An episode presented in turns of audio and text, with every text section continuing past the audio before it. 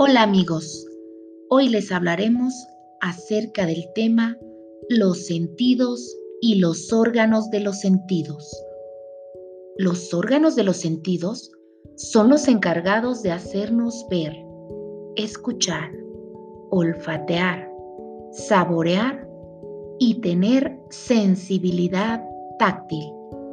Cada órgano está asociado a un sentido.